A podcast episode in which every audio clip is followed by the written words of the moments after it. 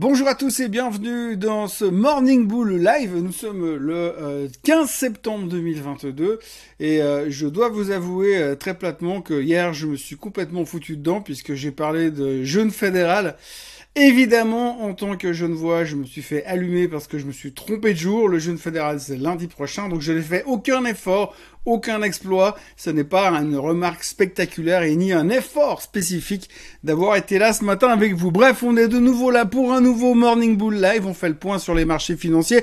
On regarde tout de suite ce qui se passe et puis surtout tout ce que je ne comprends pas à l'heure actuelle.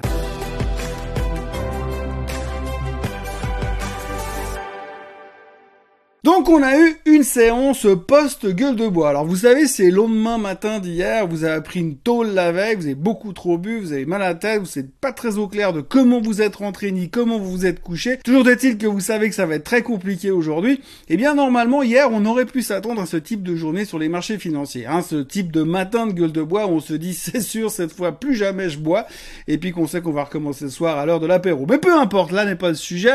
Euh, ce que j'essaie de faire comme comparaison, c'est de dire que finalement après les grosses corrections comme on a vécu mardi en général, euh, le jour suivant c'est toujours un petit peu difficile. On sent la peur, on sent les doutes qui nous assaillent et ces interrogations qui pourraient potentiellement pousser euh, le marché à aller plus bas, plus bas que les 3920. Oui, parce qu'on s'est appliqué, hein, on s'est amélioré. Avant, on avait 3900 comme support sur le S&P 500. Aujourd'hui, c'est plus 3900, c'est 3920. Oui, on est de pause beaucoup plus précis qu'avant.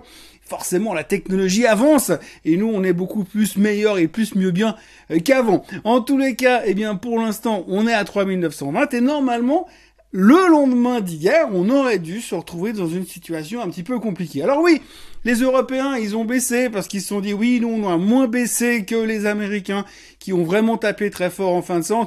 Donc nous on a rattrapé un tout petit peu. Et puis ça fait quand même peur ce CPI américain qui est toujours très très fort et qui montre que c'est très très difficile de maîtriser l'inflation et que pour réussir à maîtriser cette inflation, eh bien, il faudrait un miracle. Il faudrait un miracle du côté de la Fed. Il faudrait que M. Powell soit capable de multiplier autre chose que la hausse des taux d'intérêt pour pouvoir finalement réussir à freiner cette inflation. Aujourd'hui, on a même monsieur Marc Mobius. Alors que Marc Mobius, vous le connaissez, on l'a déjà entendu plusieurs fois, c'est un gourou qui est pas très positif sur l'avenir des marchés, qui est venu nous dire que si la Fed n'arrive pas à freiner l'inflation, il pourrait monter jusqu'à 9% sur les taux directeurs. Alors je vous laisse imaginer combien on va se marrer quand on sera à 9% sur les taux directeurs. Toujours est-il que ce mercredi aura été assez asymptomatique et assez étrange en ce qui me concerne en tous les cas. J'ai l'impression qu'aujourd'hui, plus personne n'a peur. On est super confiant. On sait que finalement, on est revenu sur le support et puis que 3900, 3920, c'est une super opportunité d'achat et que finalement, tout va très très bien se passer. Pourtant, je reviens encore une fois sur le fait que tout ne va pas très bien. Je veux dire, on est toujours dans les mêmes problèmes énergétiques, toujours les mêmes problèmes par rapport au pétrole, toujours les mêmes problèmes par rapport à une éventuelle récession. Parce qu'aujourd'hui, la question de savoir si on va avoir une récession aux États-Unis, ça devient quand même difficile de dire qu'on n'en aura pas. En Europe, c'est quasiment sûr qu'on va se la prendre, mais full power dans les dents dans les mois qui suivent. Et les Américains devraient suivre également en récession. Donc ça, on est en train de se convaincre gentiment d'y arriver. Pourtant, Pourtant, malgré cet environnement quand même très grisâtre, très couvert, très automnal, hein, vous savez, quand a des nuages très très noirs au fond, euh, des feuilles partout par terre, et puis surtout qu'on voit plus le salève depuis 15 ans sur, à cause de, à cause du brouillard, eh bien, on n'est pas super rassuré euh, le matin. En tous les cas, euh, toujours est-il que pour l'instant, eh bien, on n'a pas peur. Et moi, ça me dérange. Ça me dérange parce qu'effectivement, bah, la photo globale n'est pas terrible. Ça fait déjà un moment que je suis passé en mode morning bear, mais c'est pas terrible. Et à côté de ça, eh bien, on a le marché qui est super confiant. On vient de se prendre 5% dans la figure.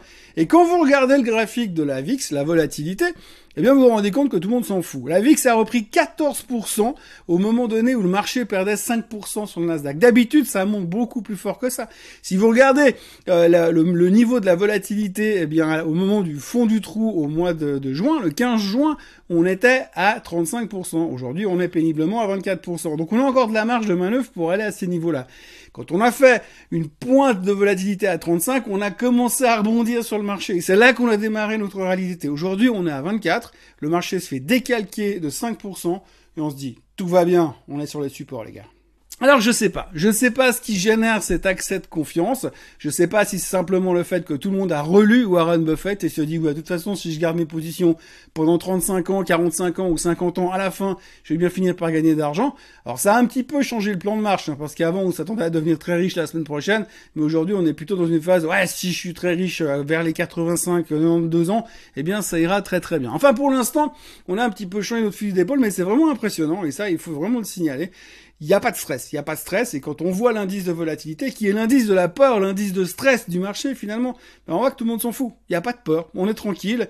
Et on voit pas pourquoi, finalement, le marché irait beaucoup plus bas. Et pourtant, il est intéressant de creuser un petit peu dans le passé pour voir un petit peu ce qui peut se passer et comment le marché réagirait en cas de récession, de réelle récession. Eh bien, si on regarde aujourd'hui, euh, si on supposait qu'on serait dans une récession moyenne, une récession gentille, hein, pas la récession où il faut commencer à manger des rats, mais une, récession gentille, eh bien ça voudrait dire plus ou moins 25% de baisse sur le S&P 500 depuis les plus hauts. En grosso modo, là où on est maintenant. Ce qui voudrait dire qu'on est en train de pricer gentiment une gentille récession.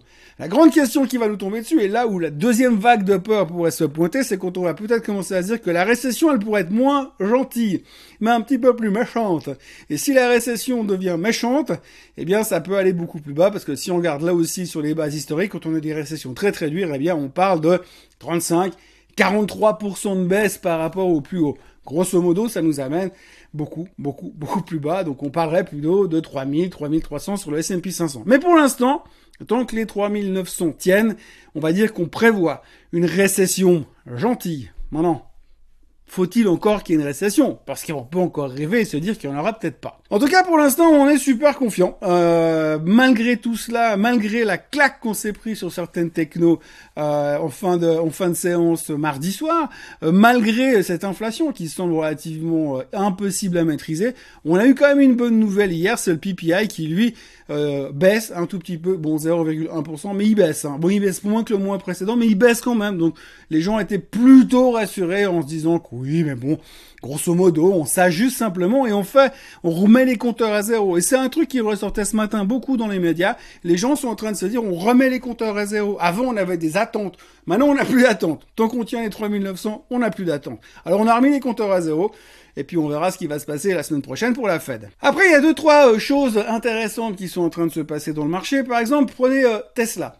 Là, ça fait longtemps qu'on n'a plus parlé de Tesla. Tesla, ça fait 864 jours que Tesla est le titre le plus shorté du marché. Eh bien, ça a changé. Depuis hier, ça a changé. C'est plus Tesla. Le titre le plus shorté du marché, eh bien, c'est Apple. Alors, Apple, c'est formidable, hein, parce que finalement, tout le monde est venu euh, la semaine dernière pour dire que les résultats, enfin, que le nouveau iPhone, c'était un bon produit, que c'était sympa de pas avoir monté les prix, qui c'était très optimiste. Il y avait monsieur Ives de chez euh, Wedbush qui me disait même que Apple pourrait prendre 40% par rapport à ici. Et pourtant, aujourd'hui, c'est le titre le plus shorté. Alors, les hedge funds sont en train de se faire Apple, en guillemets. Bon, on a vu clairement que dans euh, la phase de baisse de l'autre jour, eh bien, ça a quand même bien, bien baissé. Donc, on peut comprendre la réaction. On peut prendre ça comme une protection, comme un éventuel marché qui pourrait vraiment cracher, puisque finalement, si on a un crash massif encore depuis là, puisque je rappelle quand même que l'autre jour, on a, sondé les gens et 70% pensent qu'on va avoir 20% de correction supplémentaire. Si on a une correction supplémentaire depuis là où on est, eh bien, sur quoi on va taper? Eh bien, sur les big names, mais forcément, Apple pourrait en prendre plein les dents. On notera aussi à côté qu'Amazon se prend un procès antitrust en Californie. Ça, c'est classique, hein. Les Californiens viennent de se débarrasser de Google, maintenant ils attaquent Amazon. Euh, on a aussi euh, Starbucks qui a sorti des relativement bonnes prévisions futures. Le titre montait hier, ça fait un qui était bien dynamique, ça fait au moins un titre qui montait relativement bien ces derniers jours, donc bonne nouvelle sur Starbucks. Et puis autrement, on a aussi entendu dire que Johnson Johnson pourrait lancer un euh, share buyback encore, hein, avec un montant de plus de 5 milliards de dollars, ce qui aidait bien le titre hier soir. Et puis, ben, pour terminer, il y a tout le monde qui est en train de faire un scramble, un décollage immédiat et qui se jette en direction de l'Ethereum parce qu'il y a ce fameux mouvement de merge. Hein. Vous savez, euh, l'Ethereum est en train de changer de stratégie de vérification, si j'ai bien tout compris, ce qui est de loin d'être sûr. Donc je vais pas trop m'avancer dedans parce que franchement, je suis beaucoup plus calé sur la reproduction des koalas en Nouvelle-Zélande que sur le merge d'Ethereum avec le proof of stake et le proof of je sais pas trop quoi. Donc en gros, ils sont en train de merger le système et ça devrait améliorer. Ils sont pas tous d'accord, mais en tout cas, il y a des gens qui vous disent que d'un côté, ça pourrait être le grand remplacement euh, du Bitcoin. Euh, ce serait peut-être la place de plus to be pour essayer de jouer la, tendance des crypto-monnaies.